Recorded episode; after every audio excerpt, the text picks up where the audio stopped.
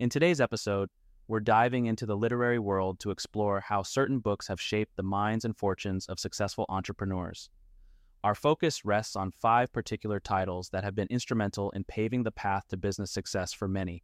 First on our list is Chris Voss's Never Split the Difference. As an ex FBI hostage negotiator, Voss brings a unique perspective to the art of negotiations. Entrepreneurs have taken his strategies to heart learning the importance of emotional intelligence and the concept of tactical empathy. Voss's methods emphasize understanding the human element in business dealings, aiming to create win win situations, and they have proven to be effective far beyond the reading experience, influencing real business negotiations and outcomes. Next, we turn our attention to Skin in the Game by Nassim Nicholas Taleb. With a contrarian viewpoint, Taleb explores the significance of having a personal stake in one's ventures. Entrepreneurs have noted a shift in perspective after reading this work, associating it with a deeper understanding of risk management, accountability, and making decisions that sustain a business ethically over the long term. Then we examine Hook by Nir Eyal, which gives insight into why some products win user engagement while others fall by the wayside. Eyal's Hook model is regarded as pivotal for product development. The model's steps trigger action, reward, and investment have guided entrepreneurs in designing products that not only attract customers but also retain them, thereby fostering a loyal user base in a cutthroat market.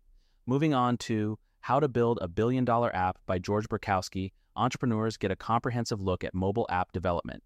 Using lessons from his involvement with the app Hailo, Berkowski's book is a beacon for tech hopefuls, offering a detailed roadmap from ideation to scaling.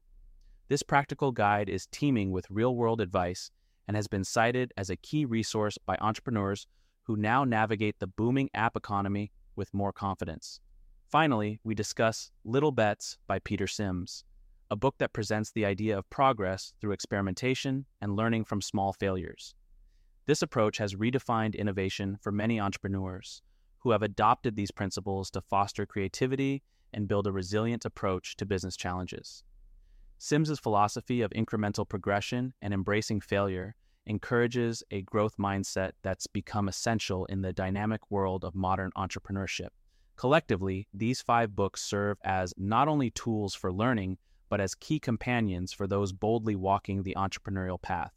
They offer a wealth of knowledge, strategies, and real life examples, bridging the gap between theoretical concepts and tangible business practices.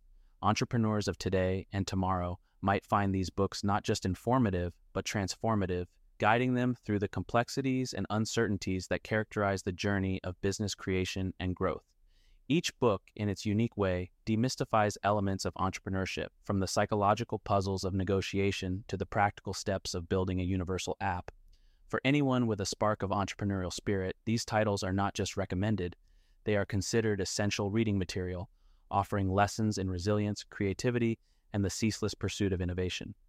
So, as we explore the impact books can have on entrepreneurial success, it's clear that the knowledge contained within these pages has the power to influence the next generation of business leaders.